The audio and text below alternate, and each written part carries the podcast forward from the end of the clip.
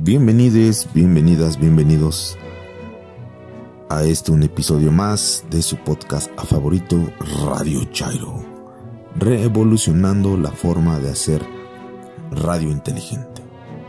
Agradecemos sus comentarios, sugerencias e interacciones. En Twitter nos localizan en arroba Radio Chairo. Episodio 46 correspondiente al día lunes 16 de noviembre de 2020. En esta ocasión, nuestro podcast tiene una temática central y que habla acerca de la protesta social. También me gustaría señalar que si dicha protesta es estigmatizada o criminalizada, es una estrategia para demeritar e ignorar la responsabilidad del Estado. En la sección de disertaciones de psicología, titulada La protesta social y sus consignas, Karen nos hablará acerca del origen de la protesta, la injusticia, el dolor, la desesperanza, el hartazgo, la muerte y cientos de etcéteras que retumban en consignas. Hablando de diferentes expresiones de protesta en torno a la poesía social, Gabriela nos presenta a Carlos Gutiérrez Cruz mediante tres poemas. La música, el género discursivo en desuso, una cápsula de Paola, eh, nos hará un recorrido histórico acerca del origen del uso de la música como herramienta de protesta social hasta llegar a la trova. En la reseña literaria, Gabriela nos trae un clásico, Rebelión en la Granja, de George Orwell una fábula capaz de ejercer una crítica mordaz y sátira sobre la corrupción en el ejercicio del poder y su clara, obvia respuesta, la rebelión social. En el más siniestro que, un día me van a matar. Karen toma el caso del activista Miriam Rodríguez Martínez, que al inicio señaló en su cápsula de disertaciones de psicología. Agregaría yo que si pudieran ver las tres muertes de Maricela Escobedo, documental disponible en Netflix, eso ojalá les ayude con ese asunto de la empatía, de la sororidad, acerca del feminismo, del feminicidio, de la desaparición forzada y varios etcéteras. Por favor, véanla. Oveja Eléctrica nos habla de un hermoso fenómeno natural, las auroras boreales, y su hermosa explicación científica. Y para finalizar en cuentos en 2x3, El malo y el bueno, en voz de Gabriela, de Fernando Díaz Plaja, una historia de injusticia. Sin más por el momento, comenzamos.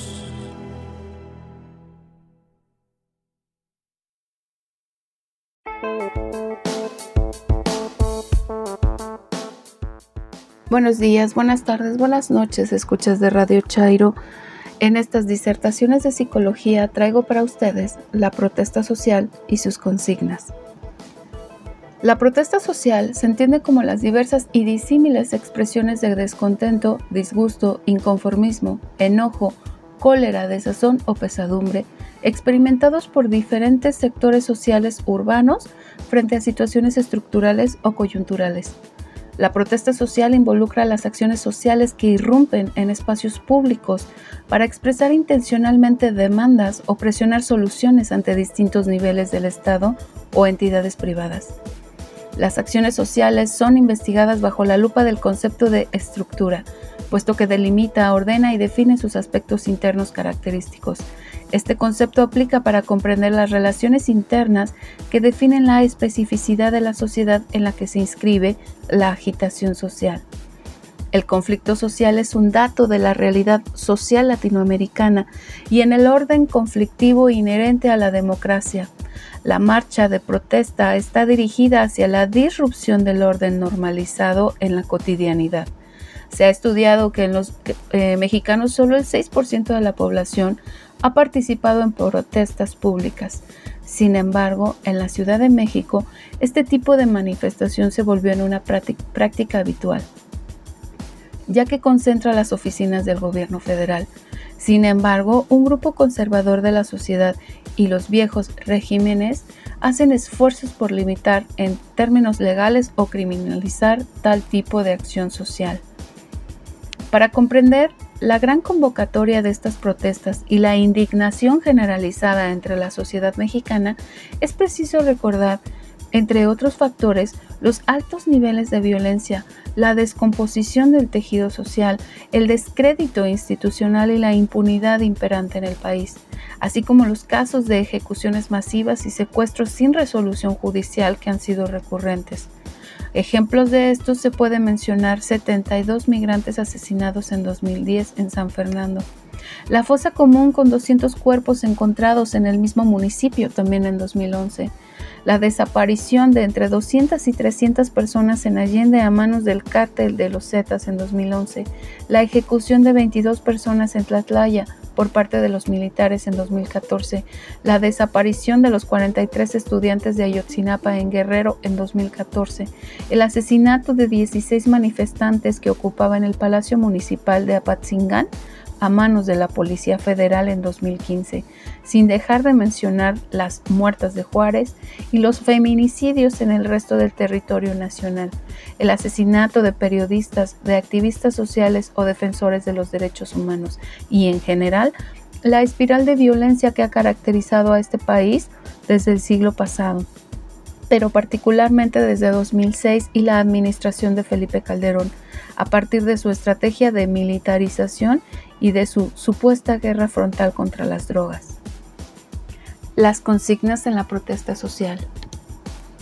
La comunicación de consignas durante la protesta concentra el descontento y la exigencia ciudadana durante las marchas de protesta. Los tipos de expresión sean lingüísticos, corporales, musicales y en general el mundo de la experiencia comunitaria reproduce las diversas manifestaciones humanas de la sociedad y la cultura. Las prácticas sonoras que tienen lugar en el entorno de las marchas de protesta ofrecen indicios acerca de los procesos de transformación de nuestras sociedades de la información contemporánea, ya que aporta claves sobre los elementos socioculturales que generan cohesión y o están en tensión desde dentro de las dinámicas relacionales de la ciudadanía en el espacio urbano. El componente sonoro de las marchas, las consignas, además de organizar y dirigir los contingentes, también dota de cierto ritmo que se percibe no solo en lo musical de manera explícita, sino también en el vaivén de sonidos que la pueden cruzar a lo largo y ancho. Cada grupo o contingente puede tener una o más puntos focales en términos de consigna, sin que esto se note discordancia entre lo general ya que se aprecia un acuerdo tácito en la sucesión de manifestaciones sonoras. Existen elementos socioculturales de cohesión y otros más de tensión como parte de tendencias históricas que apuntan hacia la perpetuación de ciertas sociabilidades, pero al mismo tiempo hacia la transformación o emergencia de otras nuevas. Se da un proceso de reconocimiento masivo y ciudadano en la empatía, en la indignación colectiva, su carácter concentra el reclamo por la administración del Estado, la impartición de justicia, la inseguridad y la violencia institucionalizada. Las formas en que se materializan las culturas urbanas a través de sus rituales y modos de interacción característicos, en las manifestaciones se identifica en las consignas que se escuchan, algunos repertorios expresivos específicos al escucharlos con detalle ofrecen pistas sobre las tensiones entre lo político, ideológico, disidente, tradicional y emergente. No somos uno, no somos cien, prensa vendida, cuéntanos bien. Solución, solución, no queremos represión de sur a norte, de este a oeste, ganaremos esta lucha, cueste lo que cueste. El pueblo unido jamás será vencido. No somos todos, señores, nos faltan 43. No somos todos, señores, nos faltan 43. Este gobierno corrupto, señores, nos quiere desaparecer. Este gobierno corrupto, señores, nos quiere desaparecer. El pueblo camina junto, queremos a México despertar. El pueblo camina junto, queremos a México despertar. Desde Tijuana hasta Chiapas, señores, la lucha contra el poder. Desde Tijuana hasta Chiapas, señores, la lucha contra el poder. Somos todos, señores, nos faltan 43. No somos todos, señores, nos faltan 43.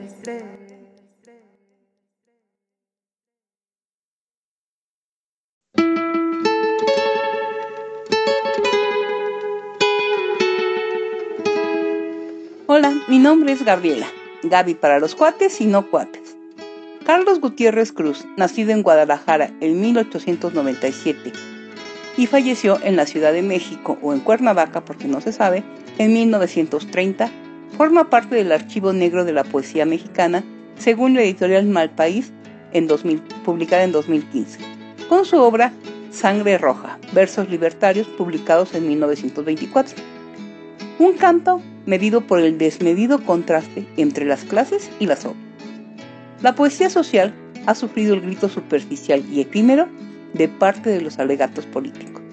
Sin embargo, Gutiérrez cuenta con mecanismos retóricos, tales como la clara concisión de yo vuelvo muy distinto, yo no tengo yacán, y en vez de estrofas líricas, hago estrofas humanas.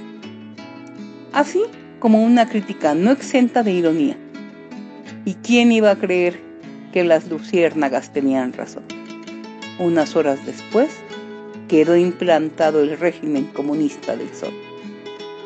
Y para terminar de hablar de la obra de este gran poeta, mancha de rojo el sol. Como si fuera sangre, la sangre derramada por la generación desheredada, mancha de rojo el sol la llanura sembrada. Ojalá que esa sangre derramada por el sol fuera la sangre del patrón.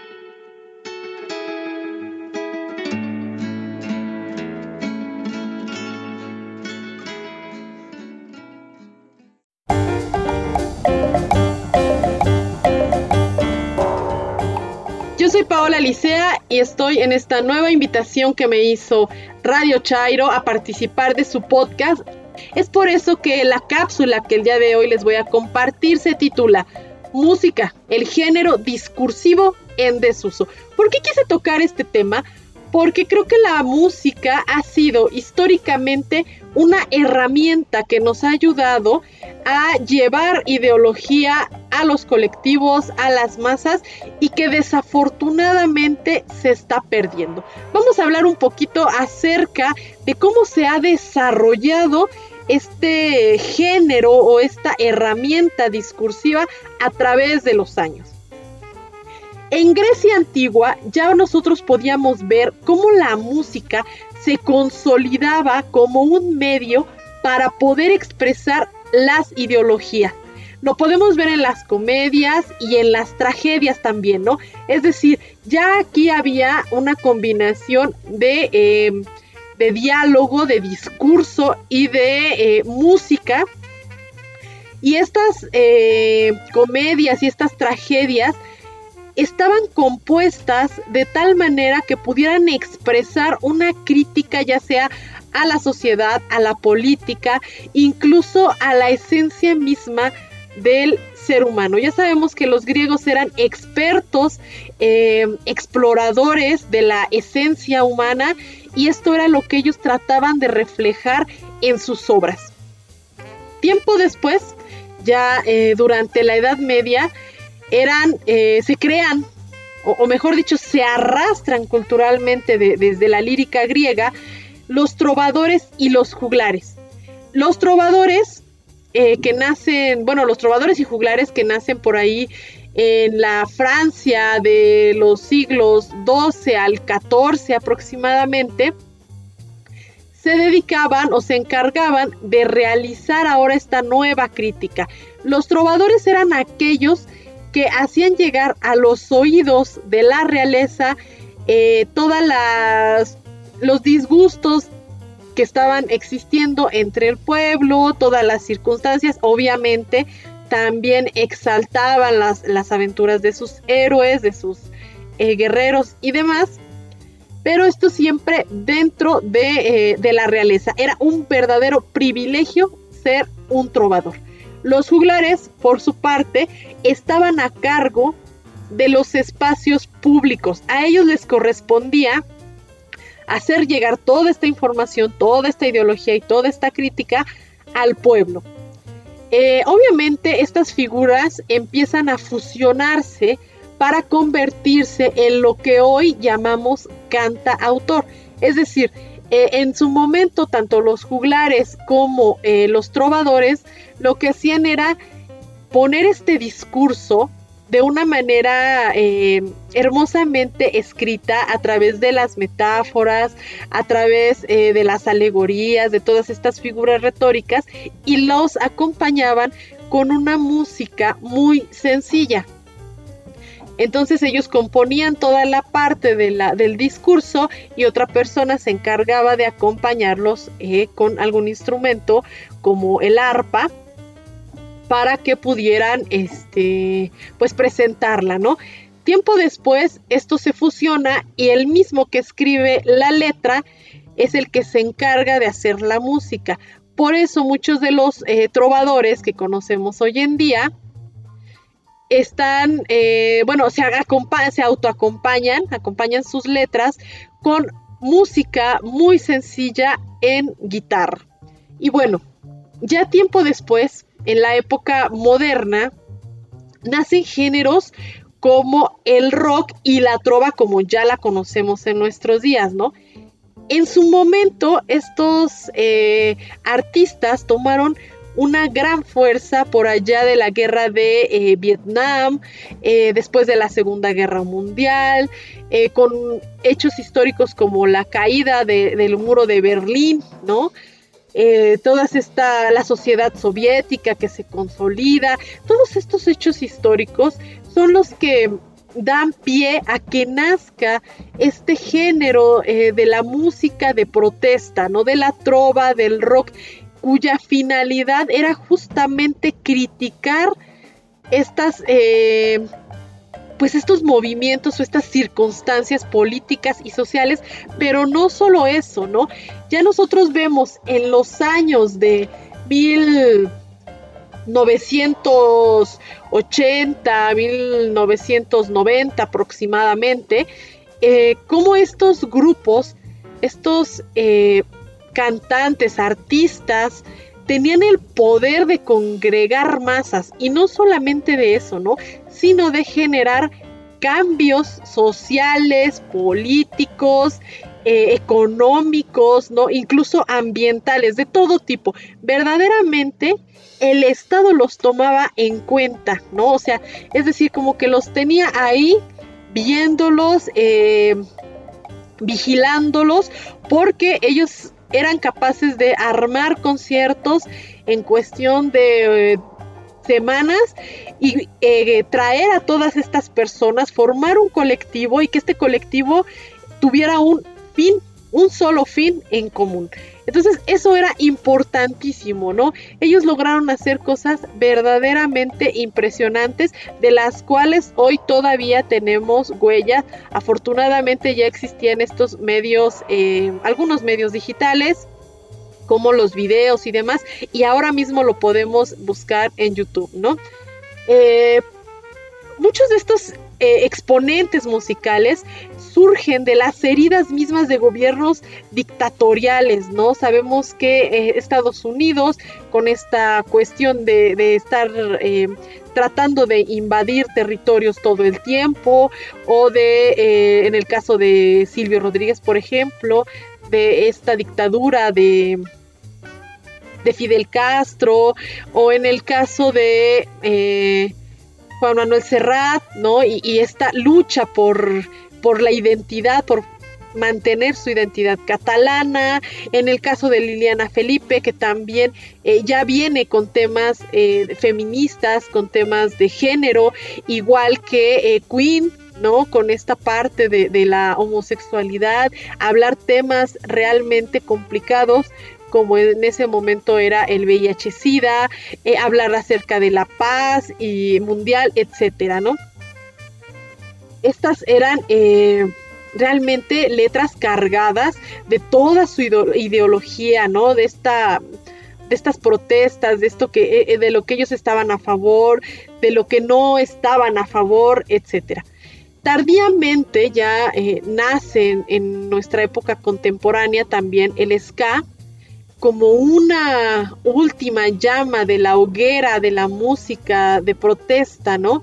Este género eh, nace también como en ayuda, en auxilio a otras causas ya eh, muy puntuales, como es eh, la cuestión de el maltrato animal y toda esta, todas estas ideas. Y se llena también de el pueblo, ¿no? Es decir, habla también acerca de, de personas que están viviendo depresión, etcétera. Y bueno, finalmente, con la prevalencia de este género que hoy todos conocemos como eh, reggaetón, eh, que desafortunadamente comienzan a perderse otros géneros, y termina la época de la música como una herramienta de protesta, como una herramienta de resistencia y por supuesto como esta forma de contribuir al discurso de nuestros días. Creo que la música de hoy, desafortunadamente, aunque habla mucho de nosotros, eh, ya no dice nada acerca de, eh, de, lo que pensamos y de lo que creemos, ¿no? En realidad es como, eh, habla de la inmediatez de los, de los segundos, de los minutos, y nada más profundo y desafortunadamente nada más allá. Pues esto sería todo por el día de hoy. Quiero agradecer nuevamente a Radio Chairo por esta increíble oportunidad que me ofreció hablar de este tema que me encanta, que, me llena. Y quiero recordarles también que pueden encontrarme en mis redes sociales. En YouTube aparezco como los aromas del café y estoy transmitiendo todos los sábados a las 6 de la tarde. Ven conmigo a hablar de literatura y cualquier otra disciplina. Eh, me pueden encontrar en Facebook como Paola Licea Cejudo, en Twitter como arroba Licea y en Instagram como paola.li.7. Y pues sin más, les agradezco muchísimo toda su atención.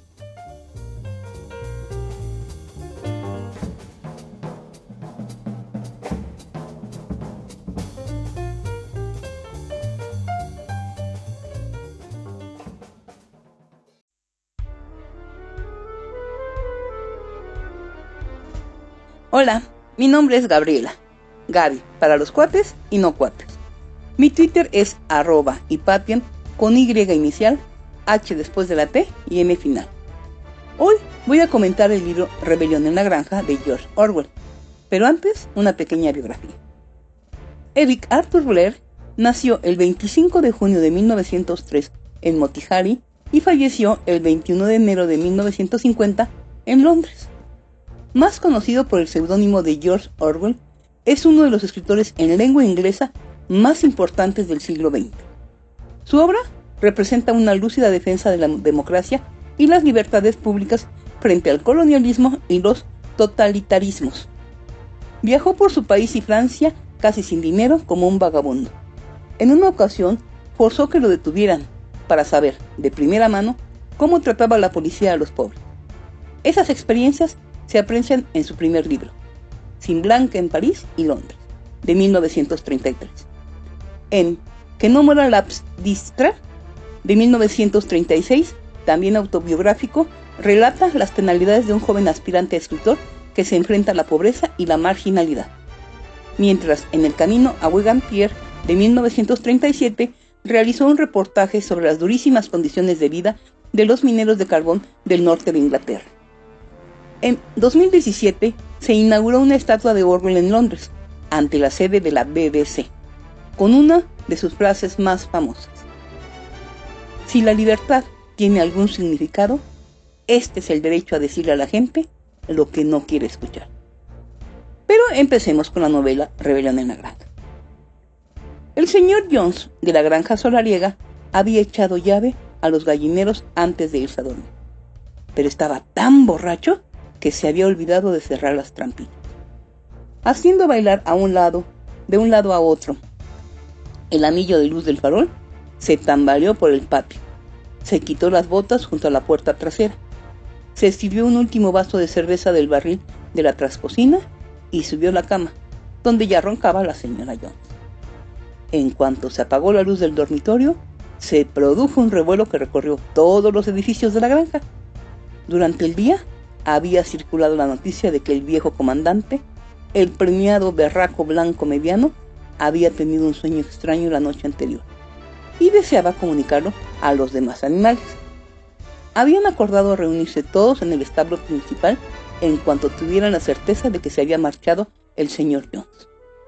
El viejo comandante, así lo llamaban siempre, aunque para exponerlo habían usado el nombre El encanto de Wilton.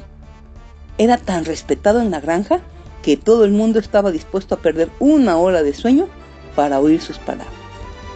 El comandante ya se había instalado en su lecho de paja, en un extremo del enorme establo, en una especie de plataforma elevada, bajo un farol que colgaba de una viga.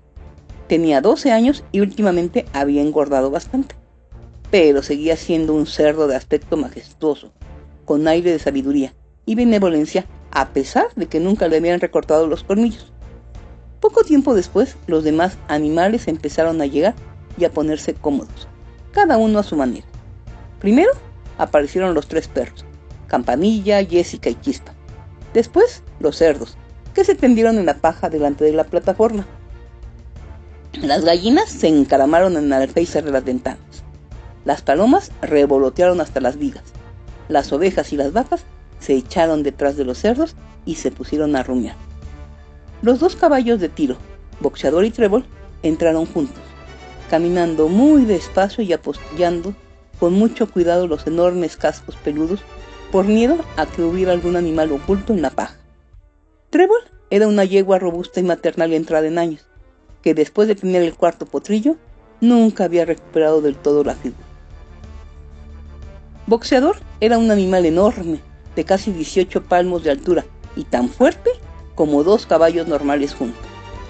Una raya blanca que le bajaba por la nariz le daba un aspecto un tanto estúpido, y de hecho no tenía una inteligencia de primera, pero todos lo respetaban por su firmeza de carácter y su tremenda capacidad de trabajo. Después de los caballos llegaron Muriel, la cabra blanca, y Benjamín el burro. Benjamín era el animal más viejo de la granja y el de peor carácter. Rara vez hablaba, y cuando lo hacía, era casi siempre para contribuir con algún comentario cínico. Por ejemplo, decía que Dios le había dado rabo para espantar las moscas, pero que hubiera preferido no tenerlo y que no existieran las moscas. De todos los animales era el único que nunca reía. Si se le preguntaba por qué, decía que no veía nada de qué reírse. Sin embargo, aunque no lo reconocía abiertamente, tenía devoción por boxeador. Solían pasar juntos los domingos en el pequeño prado detrás de la huerta, pastando uno al lado del otro sin intercambiar una palabra. Los dos caballos acababan de ajustarse cuando una mirada de patos, que habían perdido a su madre, entraron en fila en el granero, piando débilmente y buscando un sitio donde ponerse a salvo de las pisadas. Trevor les hizo una especie de muro alrededor con la enorme pata delantera y los patos se acurrucaron dentro y enseguida se quedaron dormidos. En el último momento, Marieta, una yegua muy blanca, bonita y tonta, que tiraba del carro del señor Jones, entró caminando delicada y afectadamente, mascando un terrón de azúcar. Se instaló casi en primera fila y empezó a coquetear con la melena blanca, esperando llamar la atención con las cintas rojas que llevaba trenzada. Por último llegó la gata, que miró a su alrededor, como de costumbre, buscando el sitio más caliente, y terminó metiéndose entre boxeador y trébol. Allí ronroneó satisfecha. mientras duró el discurso del comandante sin escuchar una sola palabra de lo que decía.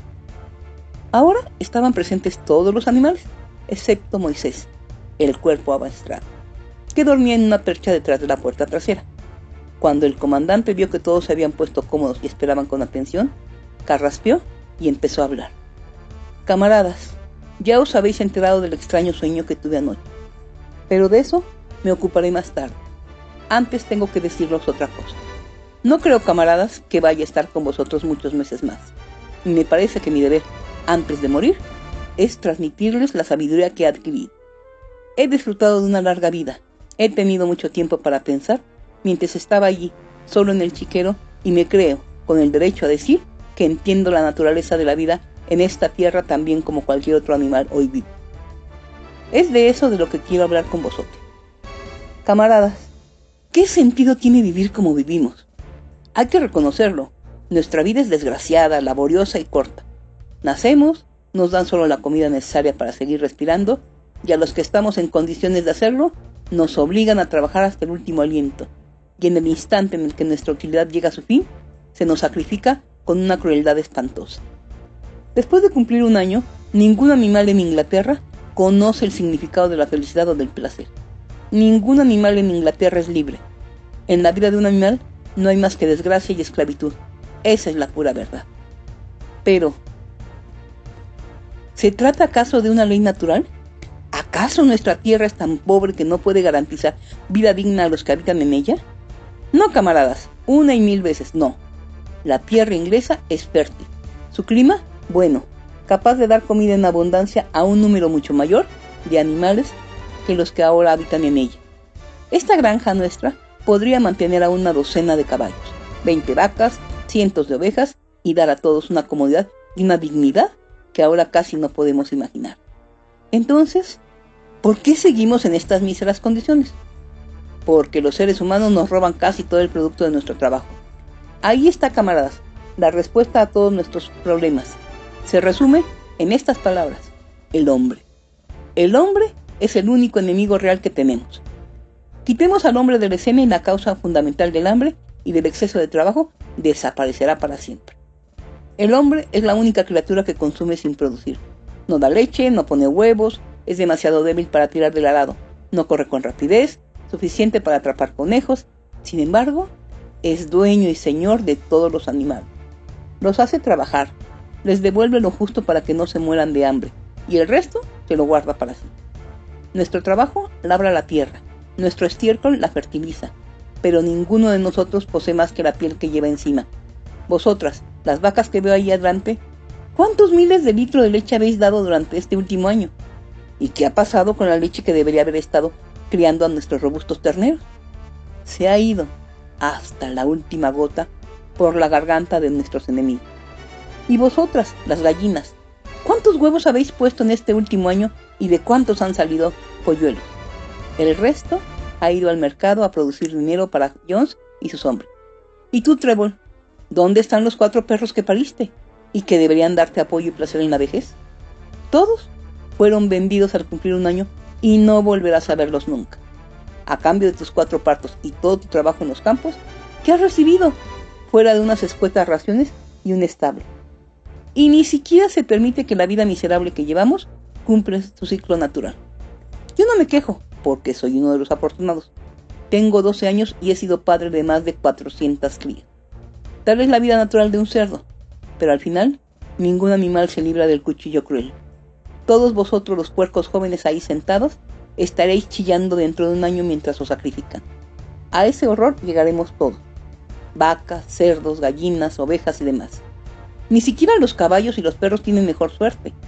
A ti, boxeador, el mismo día en que tus músculos pierdan su fuerza, Jones te venderá al desollador, que te degollará y te hervirá para los perros de casa. En cuanto a los perros, cuando envejecen y pierden los dientes, John les ata un ladrillo al cuello y los ahoga en la laguna más cercana. ¿No queda claro entonces, camaradas, que todos los males de esta vida nacen de la tiranía de los seres humanos? Con solo deshacernos del hombre, el fruto de nuestro trabajo sería nuestro. Casi de la noche a la mañana podríamos ser ricos y libres. ¿Qué debemos hacer entonces? Trabajar día y noche en cuerpo y alma por el derrocamiento de la raza humana. Ese es mi mensaje, camarada. La rebelión. No sé cuándo se producirá esa rebelión, si dentro de una semana o de 100 años, pero sé, con la misma certeza con que veo la paja que piso, que tarde o temprano llegará la justicia. No perdáis eso de vista, camaradas, durante el resto de vuestra corta vida y sobre todo, transmitir este mensaje a los que vengan después, para que las generaciones futuras sigan luchando hasta lograr la victoria. Y recordad, camaradas, que no hay que flaquear.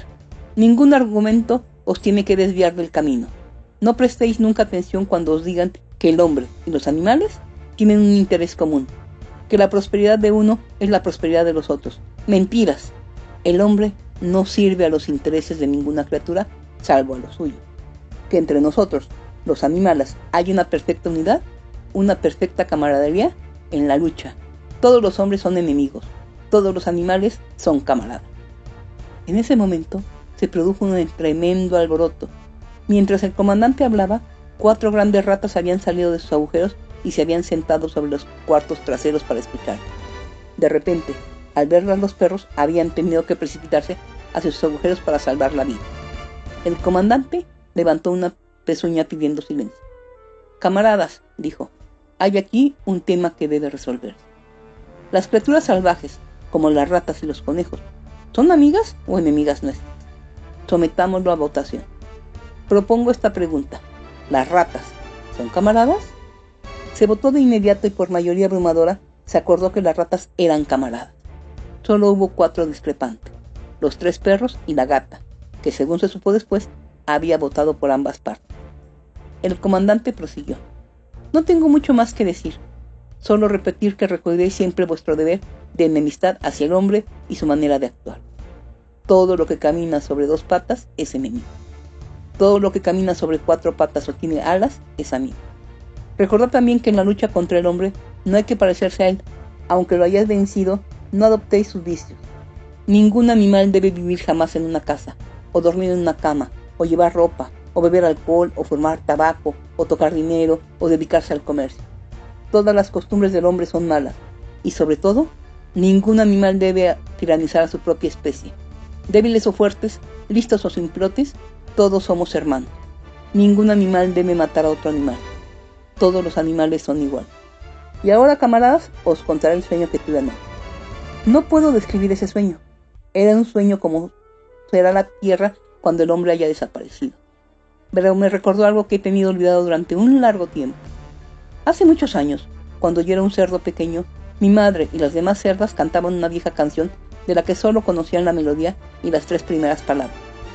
Yo conocí esa melodía en mi infancia y hacía tiempo que no la recordaba pero anoche me volvió en un sueño. Es más, también volvieron las palabras, palabras que estoy seguro fueron cantadas por animales de hace mucho tiempo, cuyo recuerdo se perdió durante generaciones. Os cantaré ahora esa canción, camaradas. Soy viejo y tengo la voz ronca, pero cuando os hayáis enseñado la melodía, la podéis cantar mejor vosotros mismos. Se llama Bestias de Inglaterra. El viejo comandante carraspeó y se puso a cantar. Como había anunciado, su voz era ronca, pero le salía bastante bien. Era una canción pegadiza, mezcla de Clementín y la cucaracha. La letra decía así.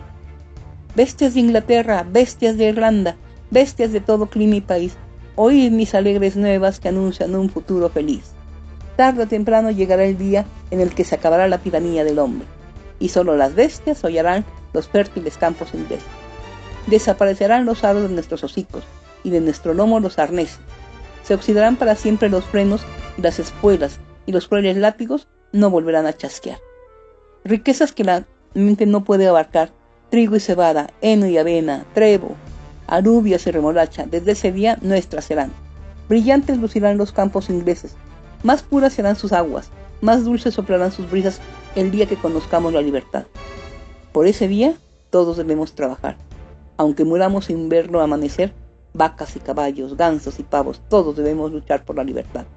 Bestias de Inglaterra, bestias de Irlanda, bestias de todo clima y país, oíd bien y difundid mis nuevas que anuncian un futuro feliz. La canción excitó muchísimo a los animales. Casi antes de que el comandante hubiera llegado al final, habían empezado a cantarla por su cuenta. Hasta los más estúpidos habían cantado la melodía y unas pocas palabras, y en cuanto a los listos como los cerdos y los perros, habían aprendido toda la canción de memoria en unos pocos minutos. Entonces, tras algunos intentos preliminares, la granja entera echó a cantar con tremenda armonía bestias de Inglaterra. Las vacas la mugían, los perros la ladraban, las ovejas la balaban, los caballos la relinchaban y los patos la graznaban. Estaban tan contentos con la canción que la cantaron cinco veces seguida y podrían haber seguido cantando toda la noche si no los hubieran interrumpido. Por desgracia, el alboroto despertó al señor John, que saltó de la cama, convencido de que había un zorro en el corral. Agarró la escopeta que siempre estaba en un rincón del dormitorio y disparó un cartucho de munición número 6 hacia la oscuridad. Los perdigones se alojaron en la pared del establo y la reunión se disolvió con rapidez.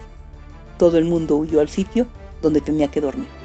Las aves saltaron a sus perchas, los animales se acomodaron sobre la paja y enseguida la granja entera se quedó dormida.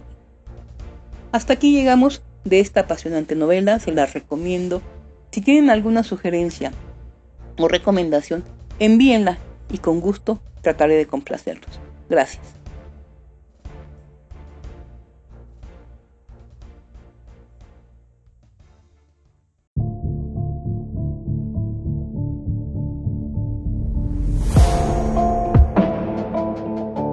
Buenos días, buenas tardes, buenas noches, escuchas de Radio Chairo. Soy Katrina. En este más siniestro que traigo para ustedes una historia. ¿Será real? ¿Será ficción? Júzgalo tú. Miriam. Un día salió de su casa y decidió que no esperaría más con los brazos cruzados que las autoridades de San Fernando, Tamaulipas, la siguieran engañando. Ellos no estaban haciendo nada y normalizaban las quejas de desaparición de la comunidad. Su hija, Karen Alejandra Salinas Rodríguez, en 2012 había sido secuestrada por un grupo delincuencial, los Zetas, y la policía no hacía nada por dar con su paradero ante la falta de acción de las autoridades. Miriam Elizabeth Rodríguez Martínez fundó la comunidad ciudadana en búsqueda de desaparecidos en San Fernando, que junto con otros padres de familia se dedicó a la búsqueda de decenas de personas que habían sido desaparecidas, muchas con sospecha de desaparición por el crimen organizado. Por dos años se dedicó a buscar pistas a desenterrar cuerpos y un día, después de iniciada su búsqueda, en una fosa clandestina encontró a su hija Karen Alejandra. Finalmente la llevó de vuelta a casa. También recabó información para señalar claramente a los responsables del crimen.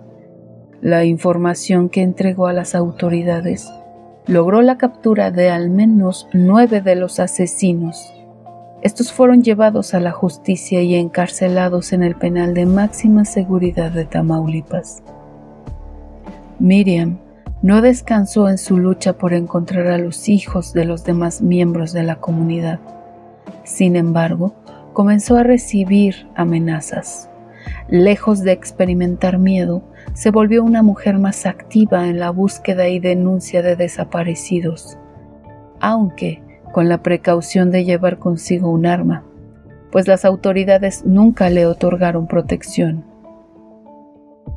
El 23 de marzo de 2015, 29 presos se fugaron por un túnel del penal de Ciudad de Victoria, Tamaulipas. Entre ellos había miembros de los Zetas que Miriam había ayudado a encarcelar. Luego de esto, la activista había recibido amenazas de muerte por varias semanas, mismas que denunció ante las autoridades para que le brindaran protección, protección que nunca recibió. En abril de 2015 participó en la caravana contra el miedo en su paso por las ciudades de McAllen y Brownsville, Texas. El 10 de mayo de 2015, Miriam regresaba a su casa y detectó que era seguida por una camioneta pick-up blanca un grupo de hombres armados llegó hasta su casa y le disparó en reiteradas ocasiones. Miriam murió durante su traslado al hospital. El asesinato de Miriam desató una serie de protestas entre activistas que buscaban a sus hijos y familiares desaparecidos, al no haber sido la primera que recibía amenazas por parte de grupos delincuenciales involucrados en la desaparición de personas. La línea de investigación más fuerte es que se trató de una venganza por el trabajo llevado a cabo por Miriam, que permitió la detención de varias personas en relación al secuestro de su hija, dijo en rueda de prensa el procurador. En declaraciones de compañeros y amigos de Rodríguez a los medios, dijeron que en sus últimos años cerró la pequeña, pequeños negocios que tenía por su seguridad y se dedicó a trabajar en el Centro de Salud de San Fernando.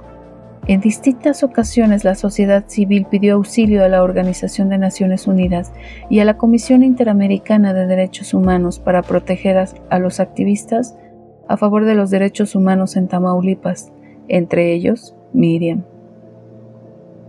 Un día me van a matar, dijo a personas cercanas luego de conocer de la fuga de los Zetas del penal de Ciudad Victoria. Algunos creen que había policías involucrados y que Miriam estaba a punto de revelar información que comprometía a las autoridades. Cinco meses después de su muerte, uno de los hombres señalados por su asesinato, Juan Manuel Alvarado López, alias El Aluche, fue abatido por elementos del ejército y la Policía Federal en San Fernando. El Aluche sabía demasiado amigos, escuchas de Radio Chairo. Me pueden encontrar en Twitter en arroba Karen Kiowa. A veces, a veces, la realidad, la realidad supera, supera la ficción, la ficción.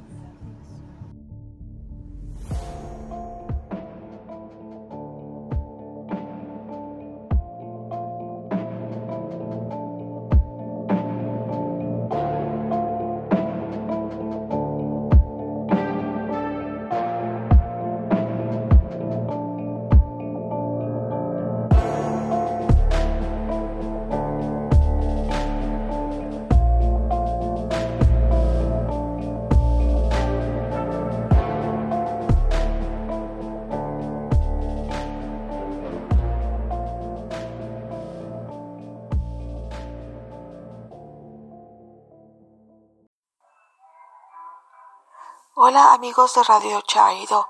En esta ocasión haré un brevísimo resumen sobre uno de los fenómenos más extraordinarios que el ojo humano puede apreciar a ojo desnudo. Las auroras polares, comúnmente llamadas auroras boreales o australes según donde se encuentren respectivamente, ya sea en el hemisferio sur o en el hemisferio norte de la Tierra. Bien, esto es un fenómeno óptico de la atmósfera terrestre. Aunque si las auroras se ven mejor de noche, la realidad es que estas son causadas por el sol. El sol nos manda algo más que calor y luz, nos dispara energía o pequeñas partículas muy cargadas. El campo magnético que circunda la Tierra nos protege de la mayor parte de la energía y de las partículas, pero el Sol no envía siempre la misma cantidad depende de su actividad. Hay una constante viento solar que se genera por tempestades a una muy alta energía denominada expulsión de masa coronal. El Sol hace explotar una enorme bola de gas electrificado que puede viajar a través del espacio a una altísima velocidad. Normalmente esta explosión coincide con la presencia de manchas solares. Entre más manchas, el Sol es más activo. Cuando una tempestad solar nos golpea, parte de la energía y de las partículas pueden moverse a lo largo de las líneas del campo magnético hacia los polos de la atmósfera terrestre. Ahí las partículas interaccionan con los gases de la atmósfera dando como resultado un espectáculo de luces en el cielo nocturno. Los colores dependen del gas que interaccionan con las partículas.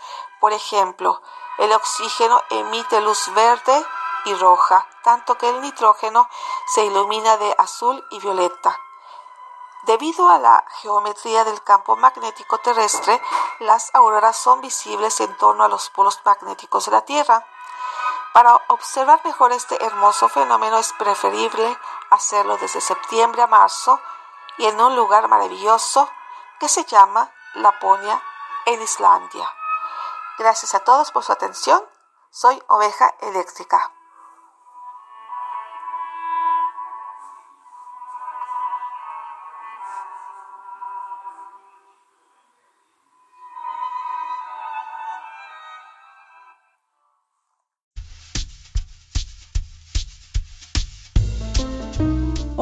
Mi nombre es Gabriela. Gaby, para los cuates y no cuates. Seguimos con la sección Cuentos en un 2x3. Espero les agrade y nos envíen sus comentarios y sugerencias. El malo y el bueno, de Fernando Díaz Plaja. Los dos niños iban cubiertos de pieles y su edad era parecida. Uno era moreno, hirsuto, con expresión torva. El otro era rubio, con ojos azules. Cuando el primero cantaba, parecía gruñir. Cuando el segundo maldecía, lo que oía era un canto de pájaro. El primero tenía la torpeza del bruto, el segundo la gracia del ángel. Jugaban frente a la cueva. El moreno había colocado con lentitud una piedra encima de otra. Ya eran dos, ya eran tres, ya cinco. El edificio se iba levantando poco a poco. Las piedras se caían y él las colocaba pacientemente en su puesto. El rubio lo miraba. Se oyó un rumor de pasos a lo lejos. Los dos levantaron la cabeza para ver a su padre que volvía con la azada al hombro. Habló el moreno. Cuando sea mayor, ayudaré a padre. Cavaré la tierra y sembraré. Veré crecer la planta. La cegaré. Comeremos de lo que yo produzca. El rubio sonrió desdeñoso. Estúpida labor te cansarás.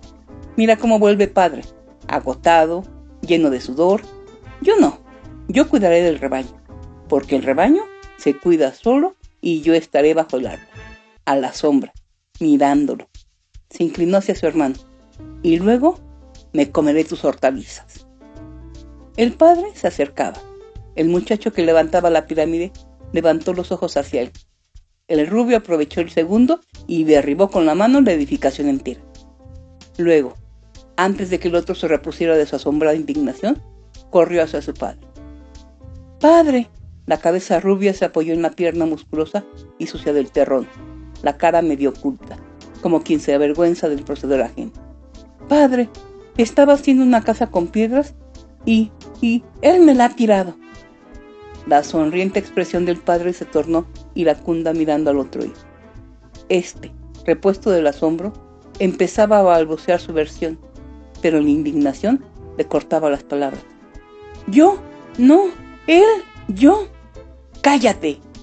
La mano protectora sobre la cabeza de rubios cabellos, el padre lo contemplaba. Siempre tienes que ser el malo, el enemigo. ¿Por qué no imitas a tu hermano? ¿Por qué no eres más bueno? Bajó la cabeza. Eres el otro castigo. Entró en la cueva con un suspiro. El muchacho rubio sonrió y se apoyó en un árbol mirando al hermano. Este mascullaba protestas sordas contra la vida, contra la vida injusta y necia. Mientras tanto, iba colocando cuidadosamente de nuevo una piedra sobre la otra. Pero ahora no dejaba de vigilar con el rabillo del ojo a su calumniador. Se detuvo de pronto. Una liana ondulaba en la hierba. Sí, no cabía duda, era una serpiente.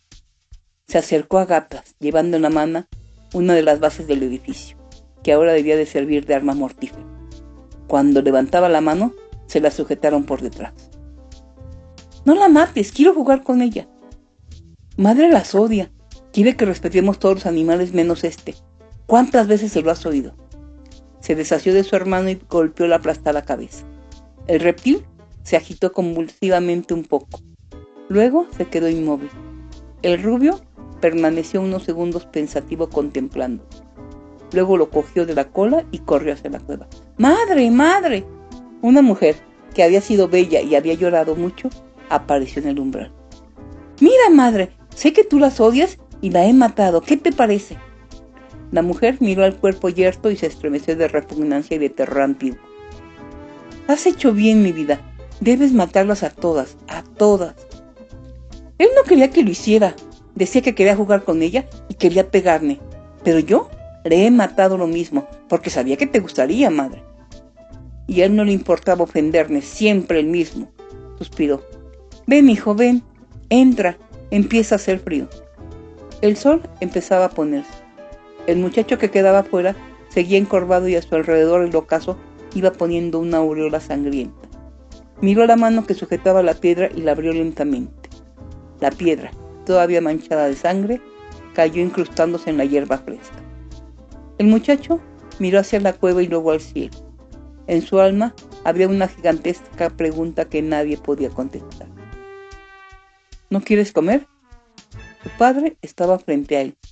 No tenía aire encolerizado, sino triste la tristeza del hombre que ha perdido la felicidad para siempre, la tristeza del que sabe que esta pérdida se debe exclusivamente a sus propios pecados y no le queda el recurso de achacarle a la maldad ajena.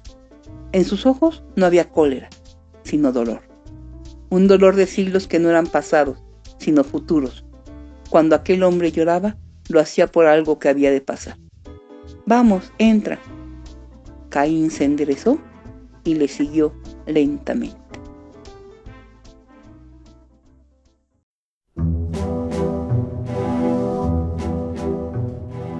Muchas gracias por sintonizarnos. Esto fue todo por este episodio. Ojalá haya sido de su total agrado. Agradecemos sus comentarios, sugerencias e interacciones. En Twitter nos localizan en arroba Radio Chairo.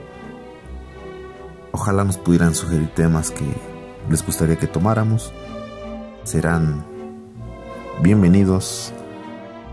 Tengan un excelente inicio de semana. Mi recomendación personal hagan el amor y no la guerra, aunque la rebelión es un derecho.